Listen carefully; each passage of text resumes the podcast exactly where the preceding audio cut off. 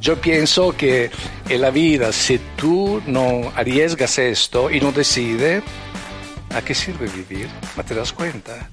De repente uno llega a envejecer y ni se da cuenta que ha vivido. ¿Me entiendes? Yo te digo una cosa, cuando veo mis amigos, cuando veo mis amigos mm, en Italia, cuando voy allá, veo que 30 años no ha cambiado nada. Todo es igual, pero no ha cambiado nada. ¿Me entiendes? Aquí yo te digo, como te decía, a diario yo conozco gente nueva, historias nuevas, situaciones nuevas. ¿Qué onda, mucha? ¿Qué onda, mucha? ¿Qué onda, mucha? ¿Qué onda? ¿Qué onda, mucha? ¿Qué onda, mucha? ¿Qué onda, mucha? ¿Qué onda, mucha? ¿Qué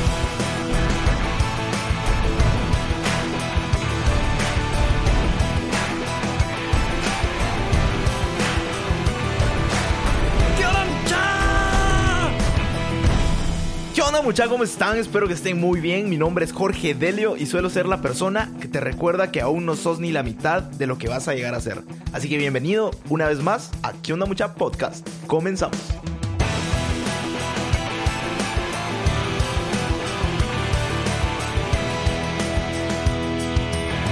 Mucha? Oggi ti porto una persona molto speciale per me. Son bromas. No hablo muy bien el italiano, pero hoy les traigo a una persona muy especial para mí, porque ha sido un gran amigo y un buen mentor. Te presento a Marino Catelán, escritor, viajero y un fotógrafo italiano muy reconocido por la belleza de su trabajo y la pasión con la que ve a Guatemala a través de su cámara. Además de ser un gran representante del arte italiano en Centroamérica, también se deja inspirar por la belleza de la naturaleza a través del trabajo, la tierra, la vida y los rituales de la población guatemalteca. Marino viajaba por todo el mundo y por azares del destino se topó con un país mágico llamado Guatemala. Marino llegó al país a finales de la década de 1980 como voluntario de una misión italiana que trabajaba con niños huérfanos. Al poco tiempo se enamoró del país de la eterna primavera y vio en Guatemala algo diferente, logrando captar a través de su lente pequeños instantes que le parecieron irrepetibles. Así que decidió quedarse a vivir aquí y comienza una nueva aventura. Estuvimos conversando acerca de todo el camino que ha recorrido a lo largo de su vida como artista, lecciones de vida y trato de descubrir cómo nace esa pasión por retratar Guatemala. Ya hace rato quería traérselos al podcast, pero no mucho le gusta salir en cámaras ni nada de eso, pero por fin pude convencerlo. Así que en serio espero que te disfrutes de este episodio. Pero bueno, no te quiero adelantar nada más, así que te dejo la siguiente historia. ¿Cómo va la voce? ¿Eso es que onda mucha? En Eh, italiano. eh, esto es en dialecto veneto. Ah, ok. ¿eh? Puchis, eso sí me sorprendiste. ¿Cómo va la voce?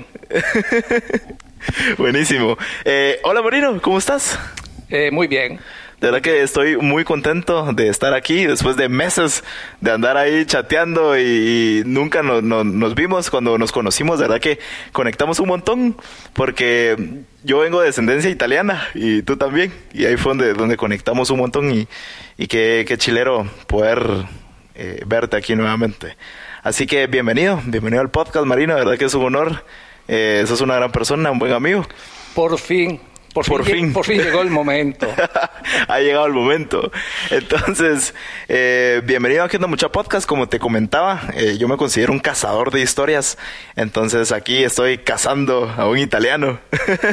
Con muchas historias, demasiadas. Demasiadas historias. Y, es- y es lo que quiero. A mí me gusta llamarle como años en minutos. Y, y, y qué mejor que, que no hacerlo a través, a través de una historia. Entonces, yo siempre comienzo con todos mis invitados con, con la siguiente pregunta, que yo creo que es la pregunta y es algo que todos deberíamos de saber. Pero, ¿cuál es tu propósito de vida? ¿Qué es eso que a ti te mueve? Qué buen suspiro, sí. No, eh, um, yo diría que no es solo una cosa que lo mueve uno, mas son muchas cosas. Ok. ¿Ah? A ver, llévame a ese. Son muchas cosas, porque generalmente si uno se focaliza en algo, eh, deja de un lado mu- muchas otras cosas eh, interesantes, pasional y todo. Sí.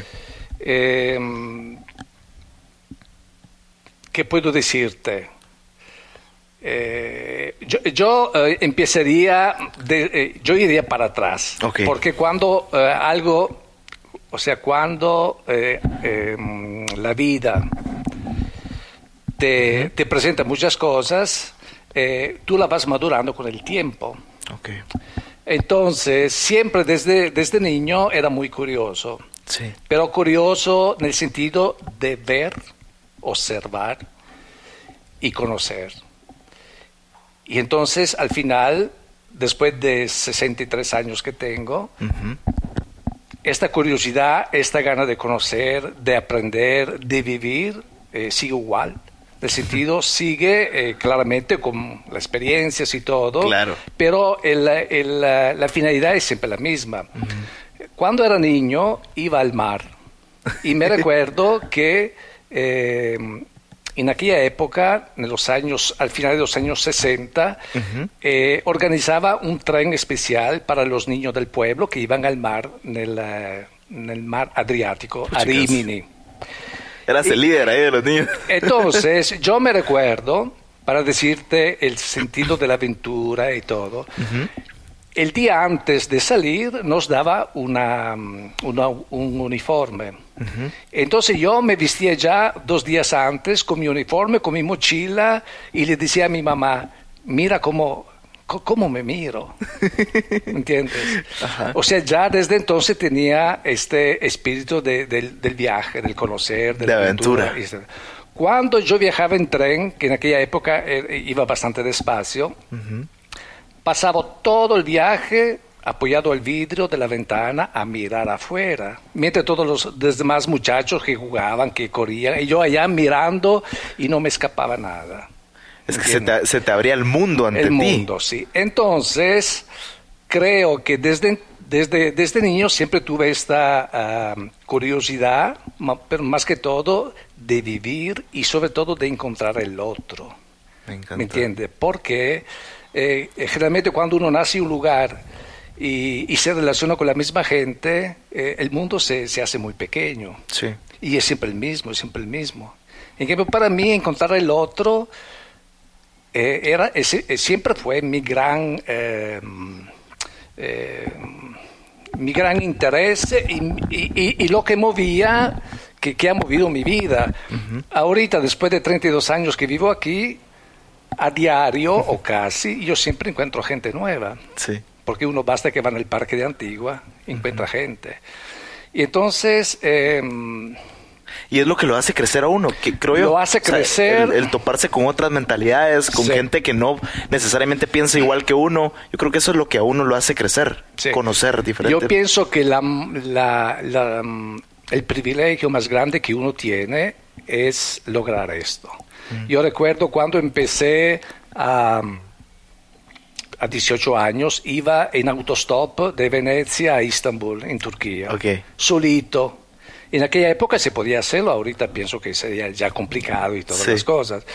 Pero la idea de, de encontrar gente di- diversa, eh, gente con, eh, eh, con historia diversa, con la cultura, el idioma, para mí era impresionante. Era- claramente después uno eh, leía muchos libros y los libros siempre eran el compañero de uno de los viajes. Sí, totalmente. Y muchos viajes uh, yo lo hice porque leí unos libros. Entonces lo importante de la lectura, ¿me entiendes? Porque la lectura te abre el mundo, Sí. o sea, te abre todo. Soy yo hablo de la la- misma opinión. Sí, yo uh, hablo de la época de los años 60, 70, que era muy difícil, no era como ahorita que tú en internet eh, arregla, eh, o sea, te hace una reserva en un hotel, paga. Antes uno, uno salía y, y era muy complicado. Sí, Todo- tenías todo- que ver cómo te las arreglabas. Sí, sí, sí, sí, sí, sí. A ver, ya, ya que topaste, ya que tocaste un poquito de, eh, de esa parte de tu vida, quisiera regresar un poquito el tiempo Mm. y, y centrarnos un poquito en, en tu infancia. Eh, creciste en Italia seguramente. Sí. Eh, ¿Cómo fue tu infancia? ¿Qué hacías de niño? Mira, mi infancia ¿Cómo te criaste? Mi infancia fue muy eh, hermosa Ajá. porque siempre viví a contacto con la naturaleza. Mis papás eran campesinos. Ok. Mi papá tenían vacas, tenían cabras, tenían mm, animales. Y, y prácticamente toda mi infancia la pasé de la escuela y la tarde iba con los animales. Qué bonito. Entonces siempre contacto con la naturaleza, siempre, siempre con la nieve, con el sol y todo. Y eso seguramente despertó tu espíritu de, de aventura. Pero yo me recuerdo que desde los campos que yo tenía hay, una, hay unas montañas que se llaman Pícolas Dolomitas, Ujú. que siempre se mantiene llena de nieve. Y yo siempre pensaba qué habrá atrás de, de estas montañas. Y, y- y prácticamente estaba aburrido de siempre estar en el mismo valle y Sí. no ver nada lo que hay Detrás. atrás, detrás, ¿me entiendes? Y entonces creo que eh, la infancia pasada contacto con los animales y la naturaleza me haya eh, formado a, a gustar y apreciar este mundo que, mm, que para mí es, es todo. ¿Y qué, qué era lo que te gustaba hacer de niño? ¿Qué jugabas? Eh, me imagino que hiciste algo al respecto con eso de las montañas. ¿Te dieron ganas de subirla o qué? Bueno, yo ya exploraba eh, eh, túneles, eh, cascadas, ya desde niño me fascinaba mucho. Pero eh, el- en el mismo tiempo lo que eh, me siguió toda la vida y todavía ahorita fue la música. Ok. Yo desde niño eh, me recuerdo que iba por las montañas con mis vacas y cantaba las canciones, las canciones modernas de la época. Y la, y la gente me oía desde lejos y, y me decía qué voz bonita que tienes. Ok. Después me compré una guitarra y fui a la escuela de un señor que era ciego y él me enseñó a tocar el piano. Wow. Yo era niño, tocaba piano y guitarra. Y entonces yo digo siempre una cosa, en la próxima vida, después de la reencarnación, seré músico. Wow. Porque en esta vida eh, toqué un grupo hasta la que tenía como 28 años. Ok. Y después eh, eh, vine de este lado del mundo, me interesé de otras cosas y la música se quedó de un lado. Pero la música es siempre fundamental en la vida de uno. Siempre te yo movió. Todos los días yo escucho música, siempre, siempre, siempre. Me encanta. Marino, ¿cómo, cómo crees que influyeron tus papás en, en- en tu vida? Digamos, en, en tu infancia. ¿Qué, ¿Qué te dejaron tus papás? Bueno, mi mamá, eh, te- eh, o sea, yo tengo mucho, mucho del carácter de mi mamá, porque mi mamá era muy curiosa, le gustaba mucho viajar y le gustaba mucho platicar con la gente, porque ella tenía amigos por todos lados. Sí. Mi papá era más reservado, eh, pero era eh, la persona que yo a veces aquí en Guatemala miro muchísimos campesinos, miro la, la- la imagen de mi papá, que Sí. trabaja el campo, que son muy responsables, Enfocados. enfocado en su trabajo. eh, y- pero lo que más influyó, pienso que fue el carácter de mi mamá. Me Sí. encanta. Marino, ¿alguna frase o, o lección que te hayan dado en tu infancia que marcó tu vida? Algo que te haya dicho tu mamá y que nunca se te olvida, no sé. Eh, ¿Qué me hizo? ¿En qué sentido? ¿Alguna frase o alguna lección que te hayan dicho en tu infancia, ya sea tus papás o, o alguien más en tu infancia, que marcó tu vida? Mm, No, no, no tengo nada. mm, No, no, no recuerdo nada en especial, no. Buenísimo. Ok, va, quisiera, eh, ok, dejemos un poquito ahí el, el tema de tu infancia y, y pasémonos a cómo fue que viniste a Guatemala, o sea, ¿cuántos años tenías cuando empezaste a viajar? Entonces, entonces. Retomemos ahí la historia. Entonces, mira, cuando oh, mm, empecé a crecer, eh, siempre la idea mía era viajar y viajado mucho, muchísimo. Tenía un trabajo y me permitía de viajar mucho eh, y, y después hacía mucha montaña, como viviendo en los Alpes, Sí. eh, glaciares, montañas y eh, tenía un grupo de amigos que siempre nos, fin de semana, una montaña, otra, siempre estamos por todo, conocemos Afuera. todo, afuera. Pero el sistema de vida en Europa en aquella época era muy monótono. Pienso que ahorita es peor, mil veces peor. O sea que la vida era trabajo, casa y de repente un año te daban las vacaciones y... Sí, entrabas y- a una, rit- una rutina, una un rutina. círculo. Sí, no, que yo no podía aceptar esto, no podía aceptar esto, absolutamente.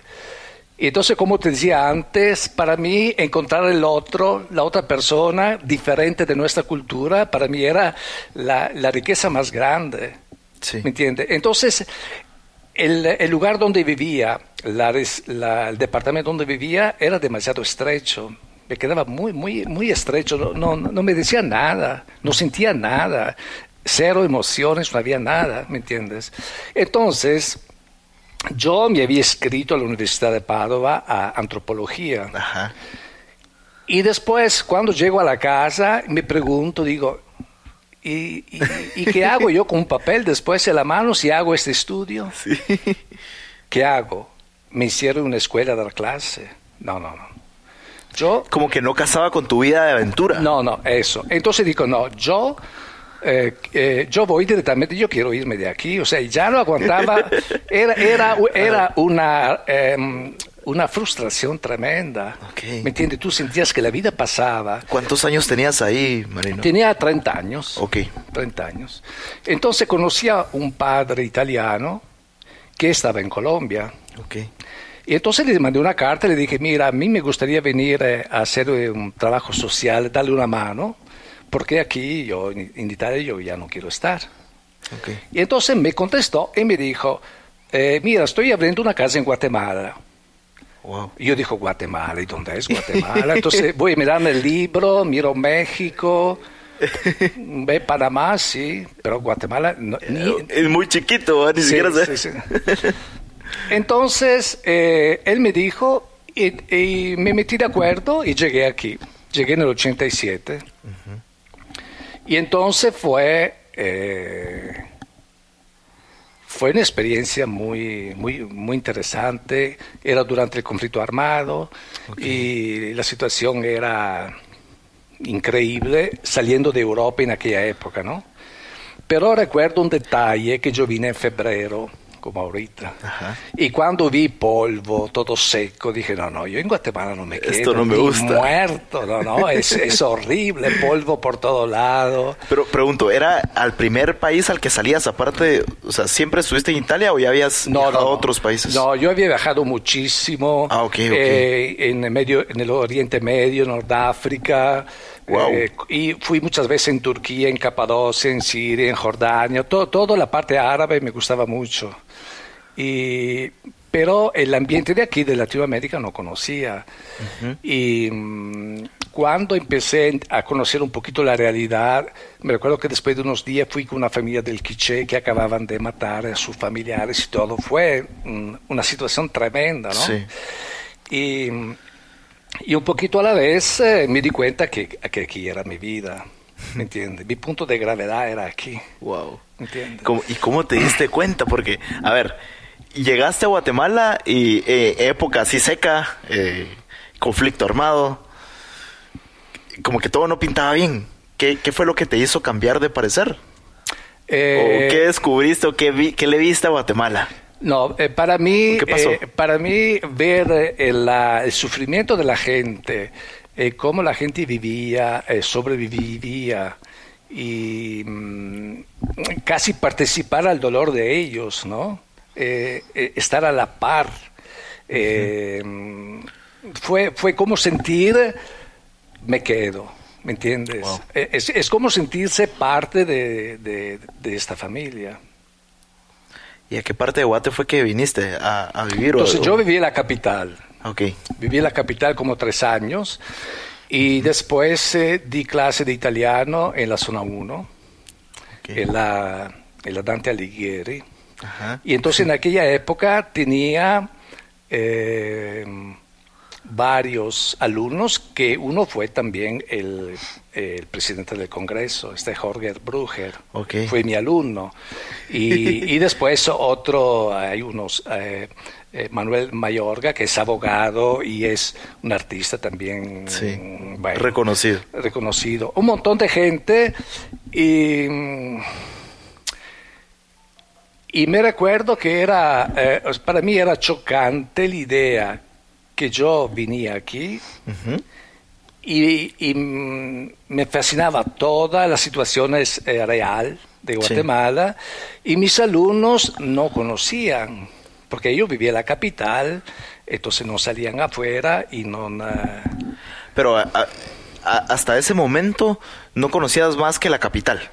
O sea, todavía no, No, no, habías... no, no, no, Cuando yo estaba en la capital, yo viajaba mucho. Ah. Iba mucho en el Quiché, eh, en Sololá. No, no, yo conocía. Fin de semana iba porque en este centro, que todavía existe, se llama Centro San José, había un montón de niños que eran huérfanos de la, de la guerra. Entonces los niños tenían parientes en las aldeas. Yo iba con ellos a visitar a los parientes, los tíos, los abuelos de estos niños. Entonces conocía a fondo la- los problemas.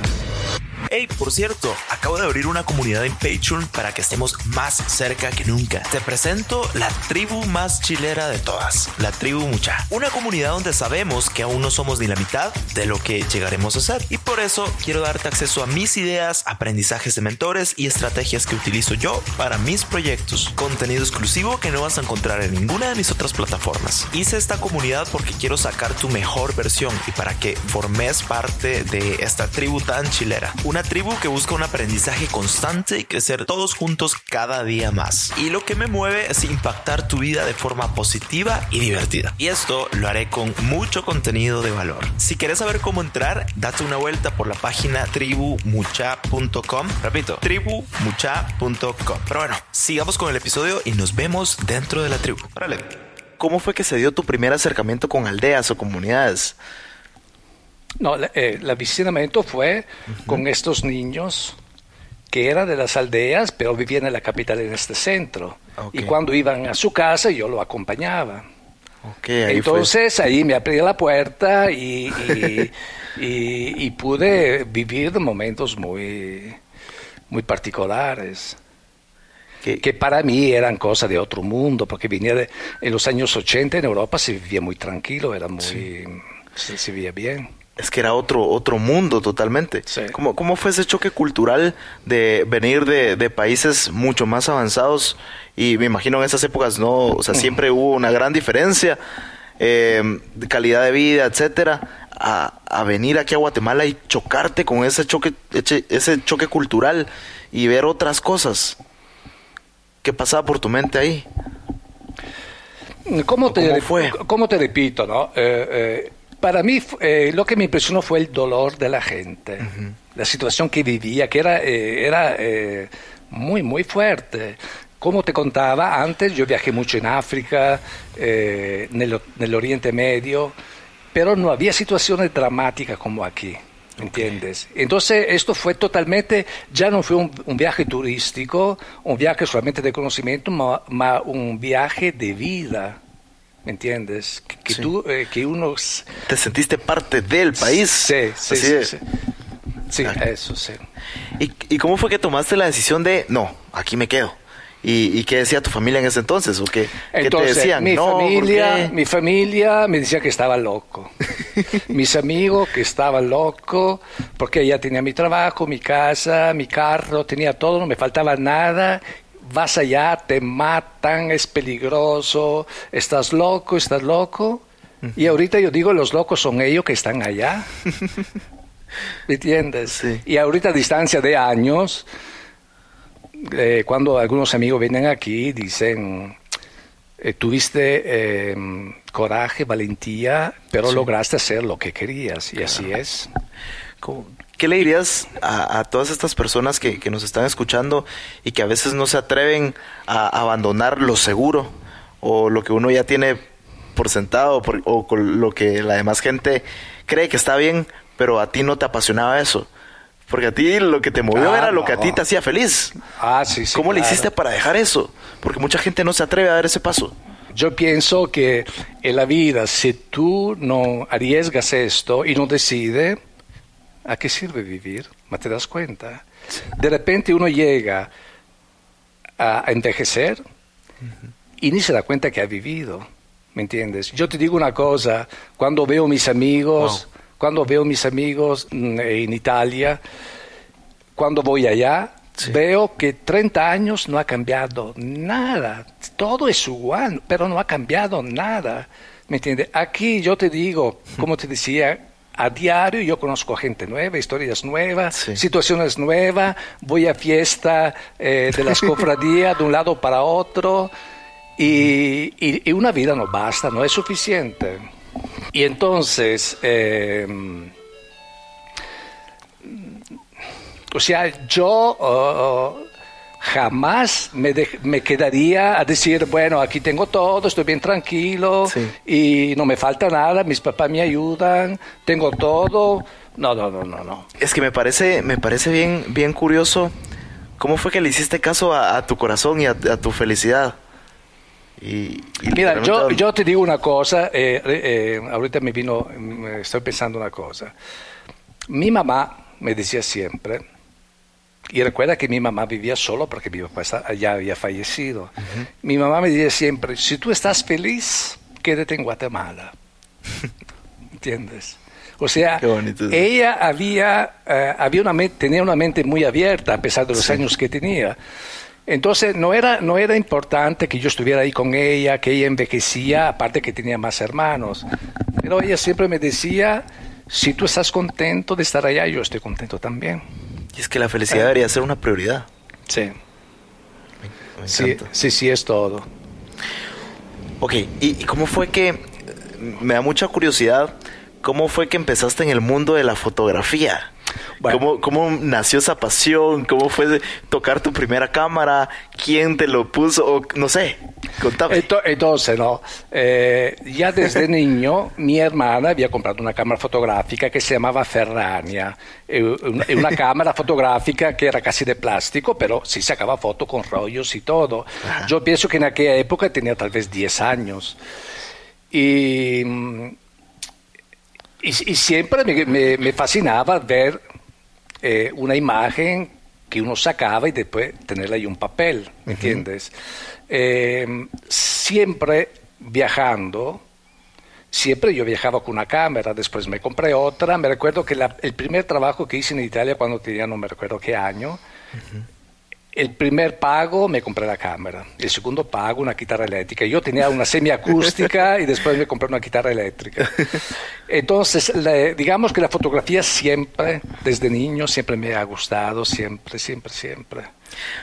Maniro, ¿qué pasa por tu mente eh, al poner tu, tu ojo y ver a través de la cámara? O sea, ¿qué, qué se siente? Y- Llévame a ese, a ese momento de qué se siente el, el tomar una Ma yo fotografía. te, diría, yo te diría que antes de mirar la cámara, la foto la tienes en la cabeza, tú ya la tienes dentro. Ok. ¿Me entiendes?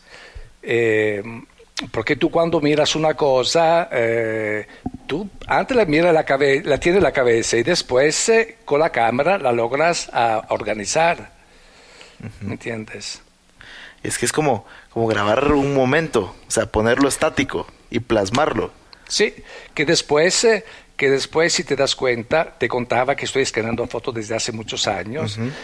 Estos casi tiene que ver con la eternidad, ¿no? Sí. Porque hay fotos que uno dice, puchica, han pasado 30 años, pero parecen casi siglos. Y están ahí y ya no en la realidad ya no están. Sí. Te hablo de situaciones tipo de la fiesta, de las cofradías, de la fiesta, de las costumbres, cosas que han cambiado totalmente. Te transportan a ese momento. Sí. Por ejemplo, hace poco, entonces yo viví en Bach, en el Triángulo de Chile, seis meses y publiqué un libro en italiano sobre las costumbres chiles. Eh, regresé tal vez hace 15 años y vi un cambio que me parecía Chimaltenango. Puchcas. Eh, ¿Me me entiende? Lleno de tráfico, de tutuc, de negocios y todo. Y dije, ya no voy a ir, ya no voy a ir. El otro día encontré unos negativos de Nevaja cuando había la fiesta, con todas las mujeres en traje típico, todos los hombres en traje típico, en la, la procesión. Era impresionante. Y dije, no puede ser. Me había olvidado de estas fotos, Sí. ¿me entiendes? Pero vi cosas que ahorita ya no existen, ma- ma- ma- no, no, puede existir, pero están en mi foto, ¿me entiendes? Y, y entonces cuando tú miras estas fotos te das cuenta de la vida como, vu- del tiempo como vuela. La riqueza en la cultura que había antes y Sí, sí que ya, que ya no está. pero ¿Crees que... va desapareciendo?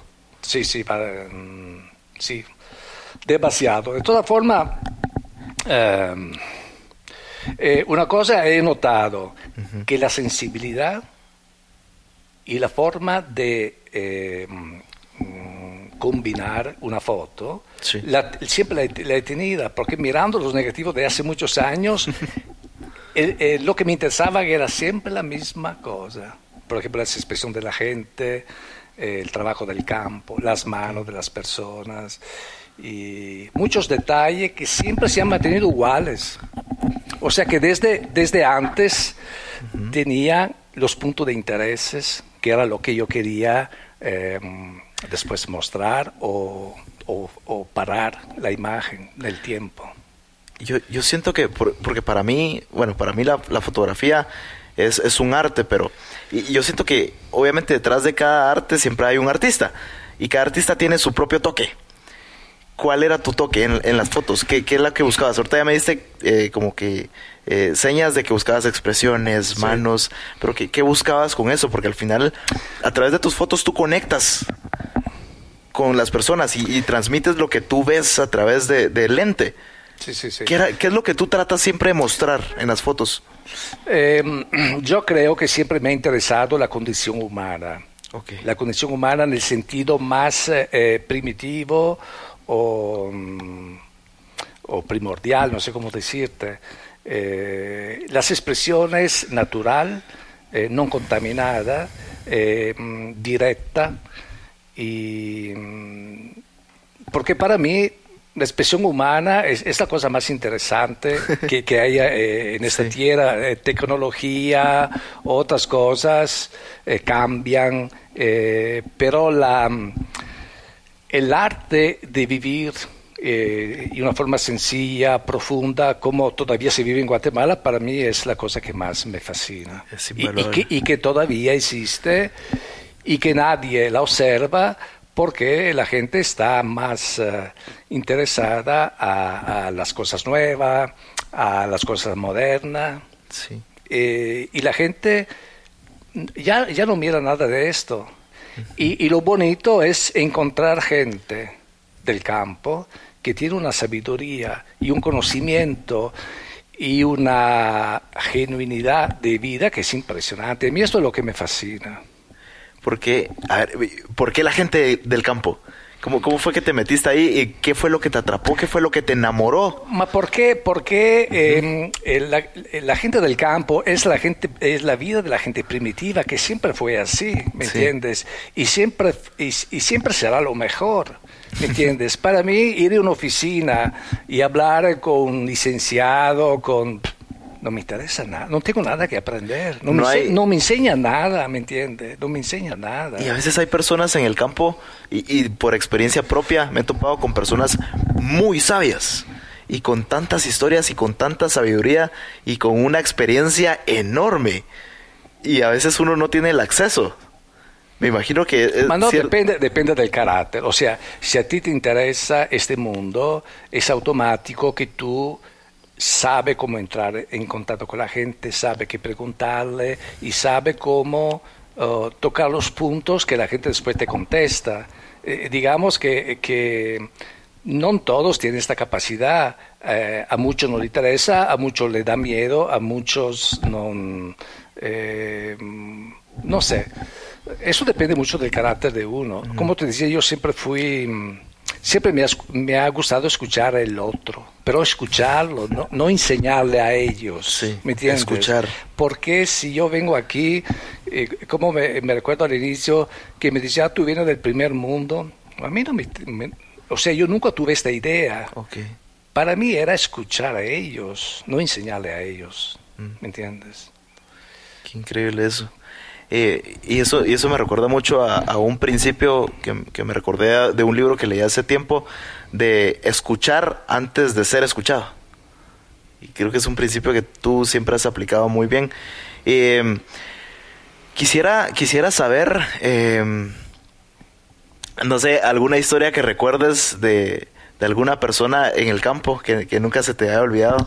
Por ¿Y qué? ejemplo, ahorita me vino a la mente uno, ¿no? El triángulo Ischil, en el área de Nebach, iba mucho a pie en las aldeas con los veterinarios, era Veterinarios y Fronteras, Ok. que, que tenía la sede en Nebach. Había una muchacha de Suecia y un italiano y uno de Bélgica. Entonces, cuando íbamos a pie de una aldea a otra, me recuerdo que en el campo empecé a platicar con un señor y ya muy grande, con su asadón que trabajabas. Entonces, así platicando, y él me preguntó qué, qué edad tengo. Entonces yo le digo, tengo 30 años o 32, no me recuerdo. Entonces él se para y me, y me mira y me dice, ¿cómo te miras viejo? ¿Me entiende? Él pensó que tenía 80 años Ajá. y me miraba viejo, a mí que tenía 30 años. ¿Y qué le Me respondiste? dice, ahí? ¿cómo te mira viejo? No, me... me, me- Te mató. Sí. Sí. Ah, no. Qué, qué, qué- qué interesante. Y porque tú, tú te has. eh, bueno, tu, tu trabajo, todas tu- tus fotografías y, y todos los libros que has, has publicado se orientan más a, a las personas del campo. Sí. Y, y me parece increíble.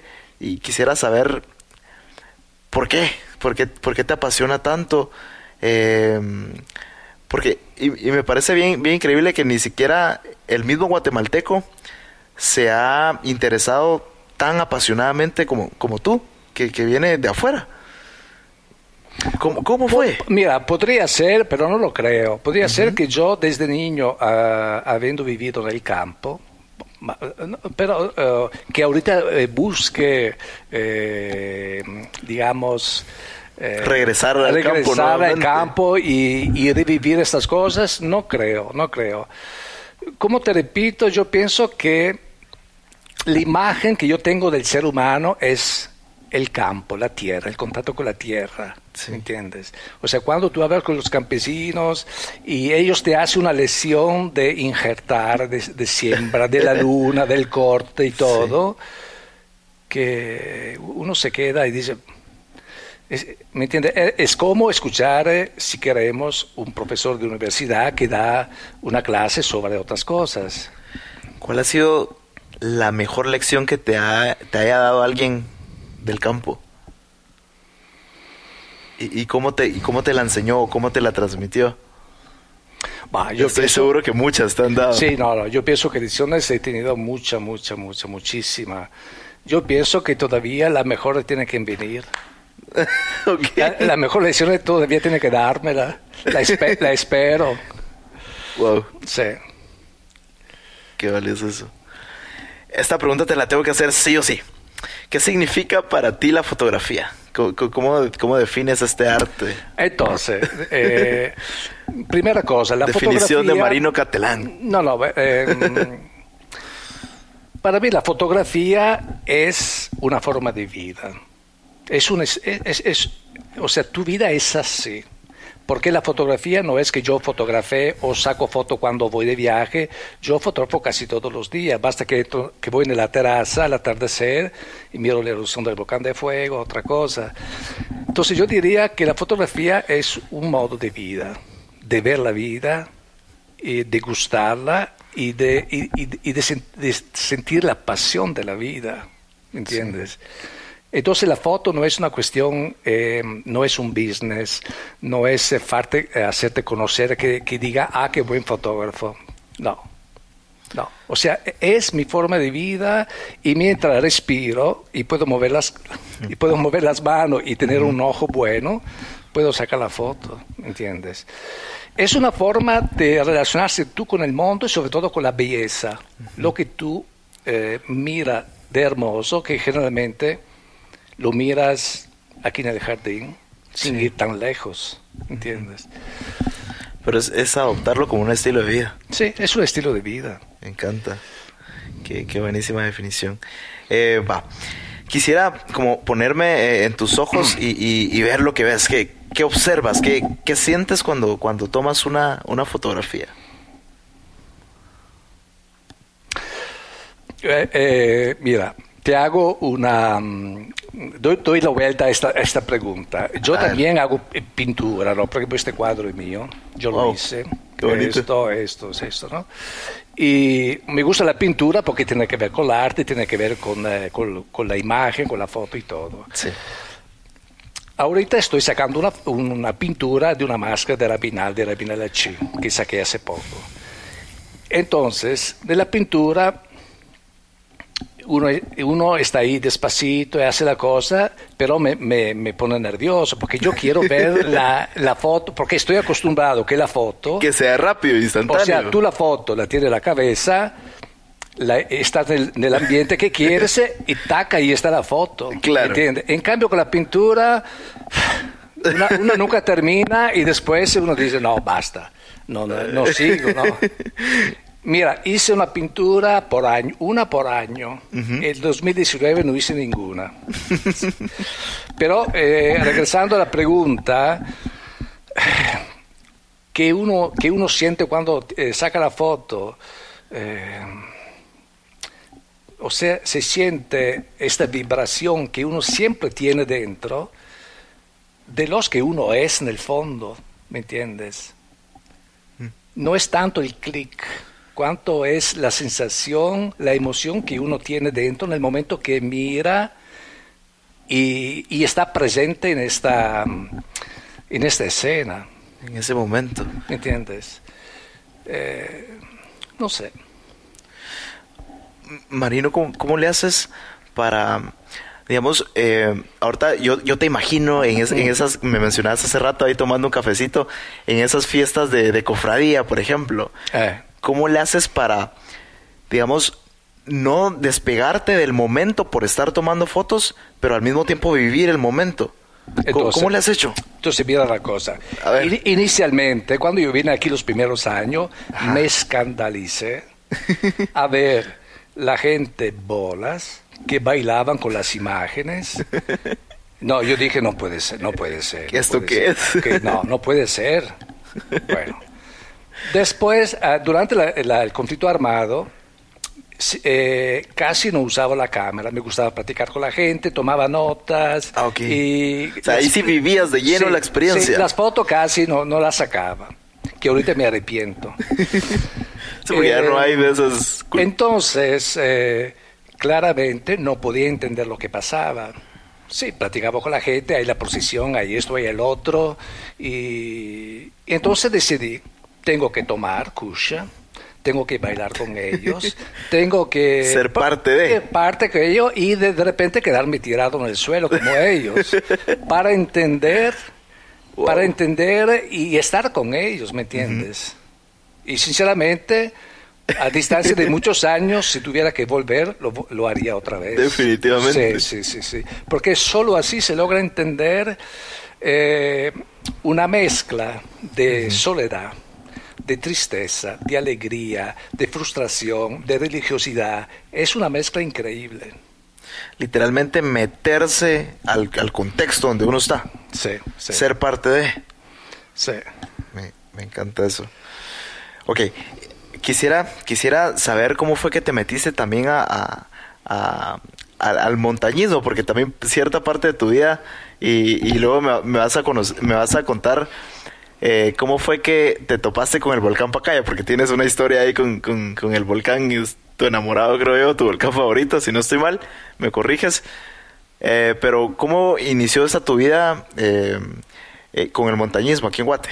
Eh, bueno, en Italia hacía mucho montañismo y tú sabes bien que allá las montañas son diferentes de aquí, con glaciares y, y después son, eh, los Alpes son enormes. Cuando vine aquí, sinceramente me faltaban las montañas de Europa, porque me gustaba muchísimo. Digamos que entre las, las películas, los libros, la música, la montaña era una parte, parte importante. Y cuando miraba los volcanes de aquí, cuando miraba los volcanes aquí, sin- sinceramente me parecían unos cerritos, que era como ir dar una vuelta en el jardín de tu casa, ¿no? no ¿entiendes? Para niños. Sí, no era, no era mm, eso. Después, con el tiempo, entonces uno empezó a apreciar la vegetación tropical y mm, los volcanes en erupción. Entonces, un poquito a la vez eh, cambió el interés de las montañas de los Alpes a esas montañas. Entonces uno entra eh, dentro eh, este mundo misterioso de- de- del trópico y, y entonces agarra todo el espacio, todo el interés. ¿Me entiendes? Y al Pacaya, la primera vez que subí, en el 87, me fui a pie desde la autopista hasta el cráter. No Chicas. había, no, no, en aquella época sí probablemente había camioneta que iba a San Vicente Pacaya, pero no, tal vez había uno o dos al, al día. Y ahorita no sé cuándo fue la última vez que, que fuiste, pero ahorita ya está todo adoquinado y Sí, sí, sí. ahorita las es- calles están... Sí, sí. Todo está bien fácil. Antes era pura tierra. y- Sí, sí, sí, sí, sí. Entonces, el volcán de Pacaya fui muchas veces porque está cerca y porque es bonito y después es muy variado, hay muchas cosas que uno, em, generalmente la gente va al cráter, regresa, y, pero de- del Pacaya no vio nada. Sí. Porque la parte más bonita está del lado de patrocinio, de la finca Los Amates. Por allá es un mundo increíble Sí. porque allá en la finca Los Amates uno está totalmente desconectado del mundo, porque no hay ruido de nada. Y si uno piensa que atrás del, del Pacaya hay tres millones de personas que viven como hormigas y un hormiguero, que es la capital, ¿no? Sí. Y cuando uno, cuando uno está de aquel lado, es, es, impre- es como estar en el desierto del Sahara, igual. es hermoso, sí. Eh, bueno, después eh, también aquí subí el, el Popocatépetl con Jaime Viñal. y, Sí. mm, Después estuve en Perú, en Ecuador, en el Chimborazo, y en Venezuela, eh, bueno, en Colombia, y mm, en Centroamérica, aquí en... eh, bueno, digamos, con- conozco bastante montañas. Y ahorita que soy más grande, me gusta verla también desde la casa. ¿me entiendes? Y, porque uno la mira con una forma distinta. Sí. Pe- eh, pero la mira eh, sintiendo dentro todo lo que ya ha probado, que ha vivido, ¿me entiendes? Entonces no, ya no es el asunto de decir quiero subir, ¿me Sí, simplemente te, transportas a, a ese lugar donde estuviste. Sí, sí, sí, Viéndolo sí. desde lejos. Sí, sí, sí, sí. Eh, O sea, la sensación es distinta. Eh, no, no es que uno se sienta eh, impotente o que no puede hacer, porque yo puedo subir desde mañana, no es un problema. Pero me gusta también verla desde, desde, desde, desde abajo. Sí. Mm, Marino, ¿qué, qué se siente? Digamos, estuviste mucho y fotografiaste demasiado el, el volcán de Pacaya, pero, a ver, para la gente que nunca ha subido eh, un volcán, ¿qué se siente eh, desde que empiezas a, subirlo? ¿Y qué es lo que tú buscas cuando, cuando llegas a, la cumbre y a esos lugares que casi nadie visita? Y, y- cuando tomas fotos, ¿qué, ¿qué se siente? O sea, durante todo el proceso, ¿qué vas tú sintiendo? Bueno, yo pienso que cada uno de nosotros sentimos las cosas en forma distinta. Eh, hace poco que fui al Pacaya encontré una señora de Nápoles, de Italia, que vive cerca del Vesubio, y me dijo, eh, aquí siento la misma energía que siento en Nápoles o sea, lo que vive en el volcán, ¿no? Para decirte cómo eh, hay forma distinta de, de- de ponerse en las cosas. Claramente, si un muchacho de la capital quiere ir al Pacaya, lo, lo hace como diversión, hace una, una caminada, después baja, van a tomar cerveza y, Y ahí se acabó. y, y ahí se acabó. Eh, depende mucho de, de cómo uno oh, ve las cosas, de cómo las siente, de cómo la vive. Eh, para mí es siempre un estar a contacto con la naturaleza en una forma más, más primitiva, más directa, más eh, casi tocar la naturaleza, ¿no? Eh, Entonces es una dimensión, quisiera casi decirte, de contemplación, ¿no? Ok. Porque eh, el día de hoy, con la bulla, con la carrera, con la prisa, con todo, nos olvidamos las cosas más Sí, todo pasa muy rápido. muy rápido y, y, no, y no nos damos cuenta de nada, de nada. Y alrededor de nosotros hay un montón de situaciones, de sensaciones que uno ni, ni, ni se da cuenta, ¿me entiendes? Entonces a mí me encanta este silencio Sí. que hay. Claramente tengo que buscar lugar de silencio. Es difícil encontrar el silencio en medio de la bulla, es muy difícil.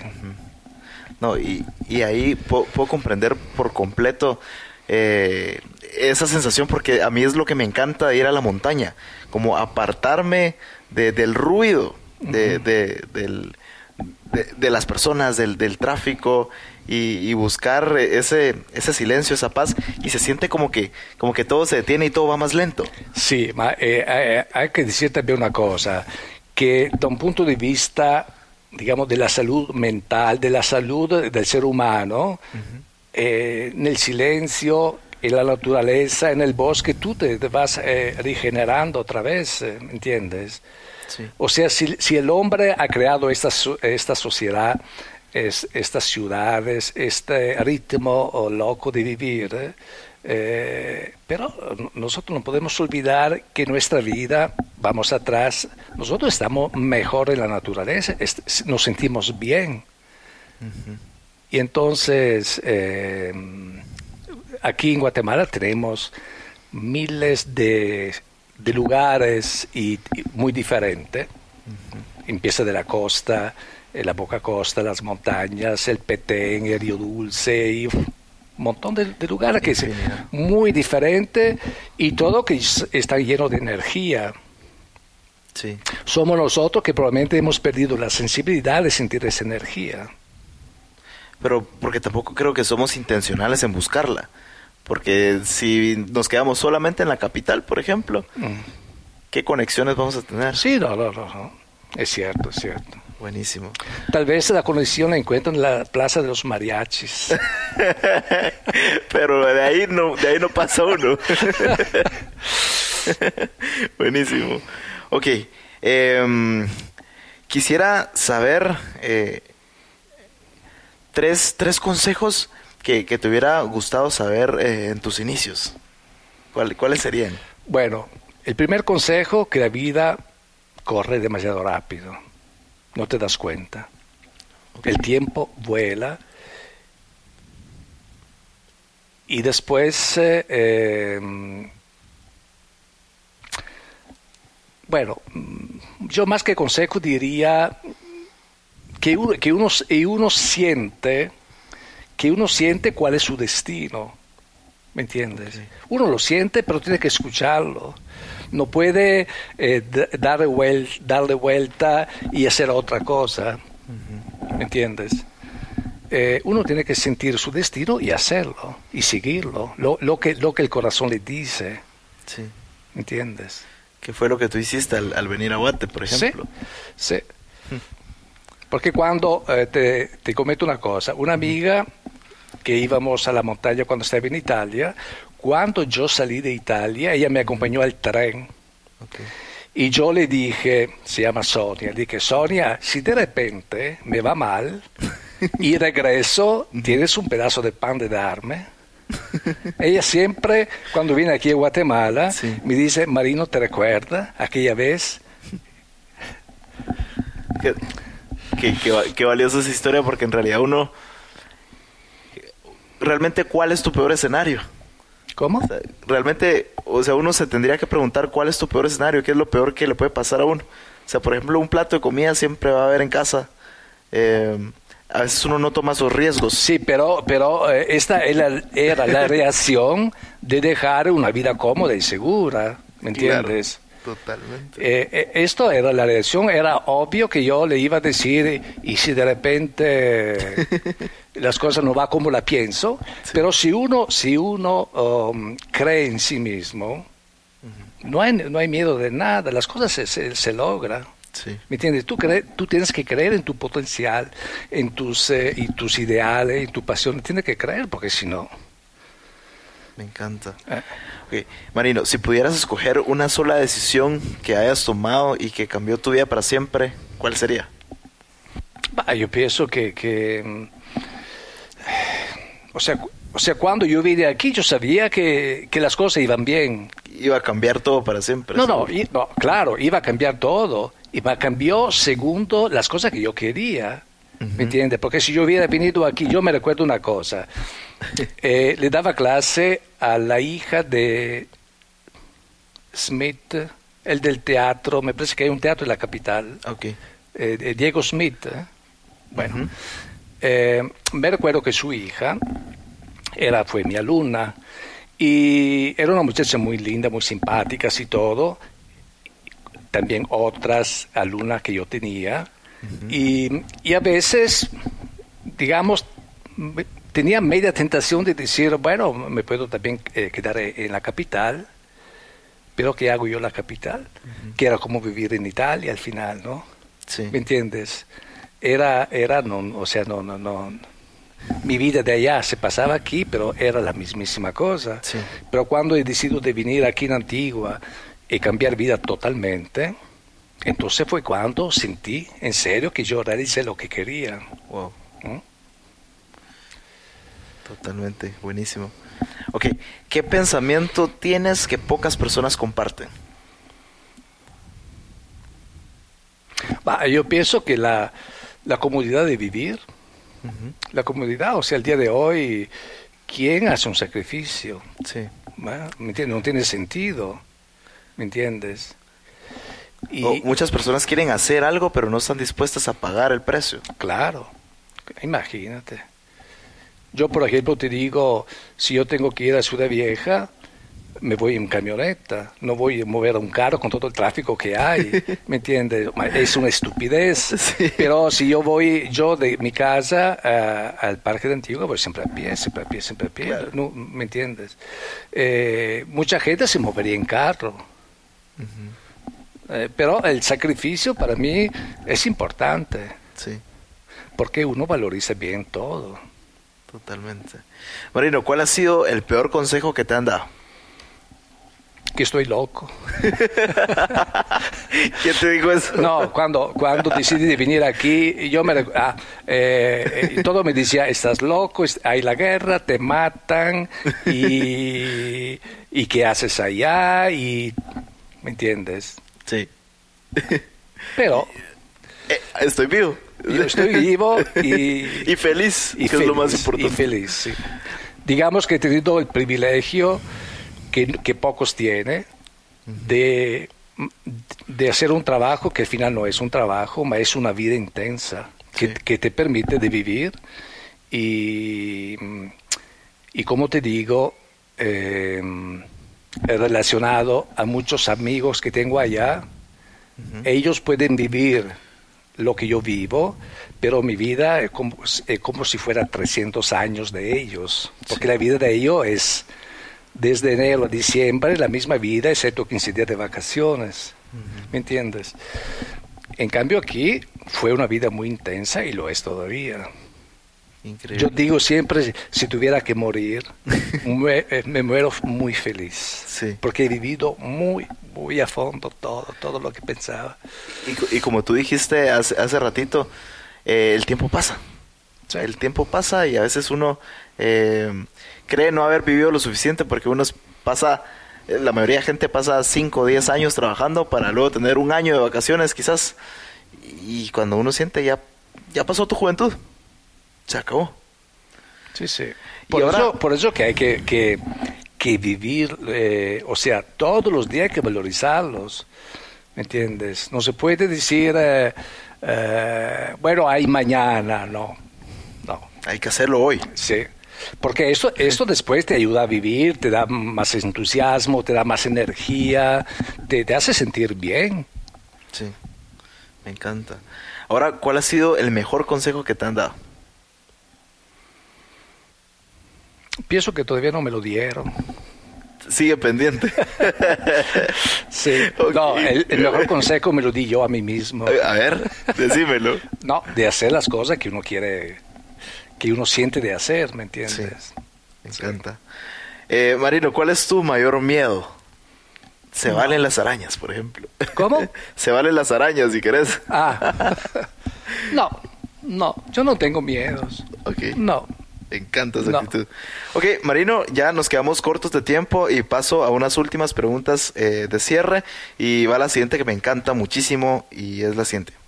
Imagínate que, imagínate que tienes la oportunidad de tomarte un café por cinco minutos con el Marino de cuando tenía 15 años. ¿Qué le dirías a Marinito? Eh, la vida es hermosa. Me encanta. Ok, eh, Marino, ¿cuál es tu rutina? ¿Cómo arranca tu día y cómo termina tu día? Pa- eh, rutina, sinceramente, no es muy rutina porque es muy variable, ¿no? Sí. Eh, no es como uno que va a trabajar y todo el día el mismo trabajo. No, no, no. Yo tengo programas tipo ahorita que hay la luna llena, voy a Monterrico. Eh, el jueves, ahorita voy a Chichi. a- a- al viernes, este segundo viernes de cuaresma. Eh, digamos, tengo programas muy... mm, Todo es cambiante, variante. Sí, sí, muy variantes, sí. Entonces no puedo, no puedo sentirme aburrido absolutamente. O hay algo que siempre hagas, por ejemplo, eh, todos los días lees. eh, todos los días mi- Meditas, no sé. eh, todos los días miro la prensa, miro el periódico de Italia. Sí, porque sinceramente visto desde aquí te das cuenta de cómo de cómo de cómo hace una vida muy eh, Acelerada. muy, quizás, muy, esclavizada, diría. ¿no? ¿Entiendes? O sea, que al final no es vida, no. Para mí no Sí. es vida. Entonces, sí, todos los días miro los periódicos y... mm, Esto sí. Me encanta. Ok, ¿qué libro o película recomiendas que te haya cambiado la vida? Bueno, yo me recuerdo que uno de los libros más hermosos que he leído y que si ahorita lo leo probablemente me dice poco, porque, porque han pasado muchos años. ¿Cuál? Eh, se llamaba Memoria de Adriano de Margarita Yourcenar. Ok. Para mí fue un libro pff, increíble a su tiempo. Después leí miles y miles de libros, todavía sigo leyendo. Ahorita estoy leyendo el libro del migrante. Ah, ok, de- este- sí. sí. Que, Marcos, sí, sí, de Marcos. sí. que es un libro impresionante, de una belleza increíble. Sí, increíble cómo él vino desde abajo y en otro país está haciendo cosas Y fenomenales. después estoy leyendo un libro que lo leí cuando era joven y lo estoy leyendo otra vez, que se llama El viejo que leía romance, romance de amor de Luis Sepúlveda, Ok. el escritor chileno que vive en Italia. Buenísimo. Y mm, bueno, libros, los libros siempre cambian la vida, casi, to- casi todos, ¿entiendes? Sí. Me encanta. Ok, eh, antes de, de- de pasar a, a estas preguntas de cierre, para la gente que nos está escuchando y, y que quiere ver tu trabajo, quiere ver tu arte, ¿en dónde eh, lo pueden encontrar? Porque sé que también eres autor de, de Ah. varios libros fotográficos. ¿Cómo, ¿Cómo le hace la gente para ir a comprar tus obras, ir a, ir a comprar tus libros? ¿Dónde los encuentra? Bueno, entonces en la capital le- se encuentra en Sofos, se encuentran casi todos los libros, en Sofos, en Artemis, el Museo Shell, eh, la librería Loyola, en el aeropuerto, eh, en de museo, y después en Pana, en la librería Macaco, en Shela también, eh, en fin, sí, muchos lugares, y los calendarios. eh, ya, est- ya está de venta el calendario del 2021, Ok. que te voy a dar una copia para que la Gracias. tenga. Eh, eso. Buenísimo, ahí compren entonces lo- todo lo que puedan de Marino. La verdad que es un deleite, yo he tenido la oportunidad de, hojear unos, unos cuantos libros fotográficos y es una maravilla de fotos. Sí. Así que se los recomiendo muchísimo. Eh, pasamos a una última eh, eh, pequeña dinámica de cierre, en donde yo te lanzo una serie de palabras chapinas Eh. y me dices lo primero que se te venga a la mente. ¿Listo? Va. ¿Qué es lo primero que se te viene a la mente al escuchar la palabra washar? Nada. Chanchuy. Tampoco. Tampoco. Chenko. Es que son palabras que se usan muy poco. Sí. Y, y después te diré una cosa. A Esta- ver, bueno, no, espera. no, no, espera. Esta probablemente la usa más en la capital. Sí. Pero la gente del campo, estas palabras.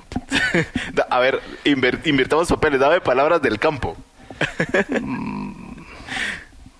No, bueno, no, no, no, no sabría qué decir, pero. Ok, buenísimo. Terminamos entonces. eh, Marino, te agradezco un montón. Gracias, gracias por tu tiempo, por contarnos tu, tu historia y estoy seguro que le vas a impactar a, a un montón de personas y, y verdad, como, como siempre me gusta decirlo, años en minutos. Así que buena onda. Gracias, amigo Marino. Gracias. Gracias. Grazie cari. Chao.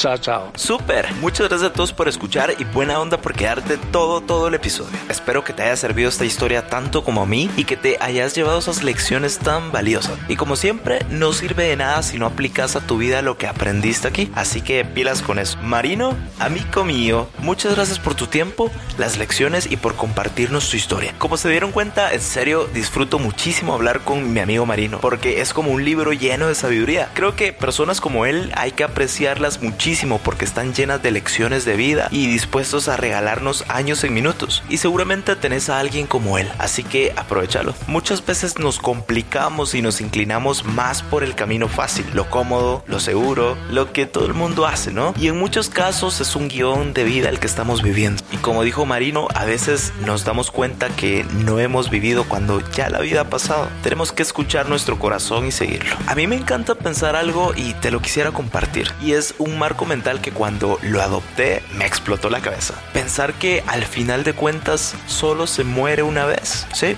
estamos viviendo todo el tiempo. Estoy viviendo justo ahora que estoy grabando esto. Cuando despierto y puedo respirar. Cuando voy por la calle y escucho el sonido de los árboles. Estoy viviendo. Hey, estás viviendo justo en este instante que estás escuchando esto. Y muchas veces no nos percatamos de eso. Pero bueno, hasta aquí el episodio de hoy. Me encantaría saber qué tal te pareció esta historia. Así que hacete una story con algo que hayas aprendido o alguna frase que te haya gustado. Me etiquetas arroba Jorge Delio y conectamos, ¿va? Ok, nos vemos en el siguiente episodio. Y gracias por regalarme un cachito de tu tiempo. Que no se te olvide que aún no sos ni la mitad de lo que vas a llegar a ser. Órale.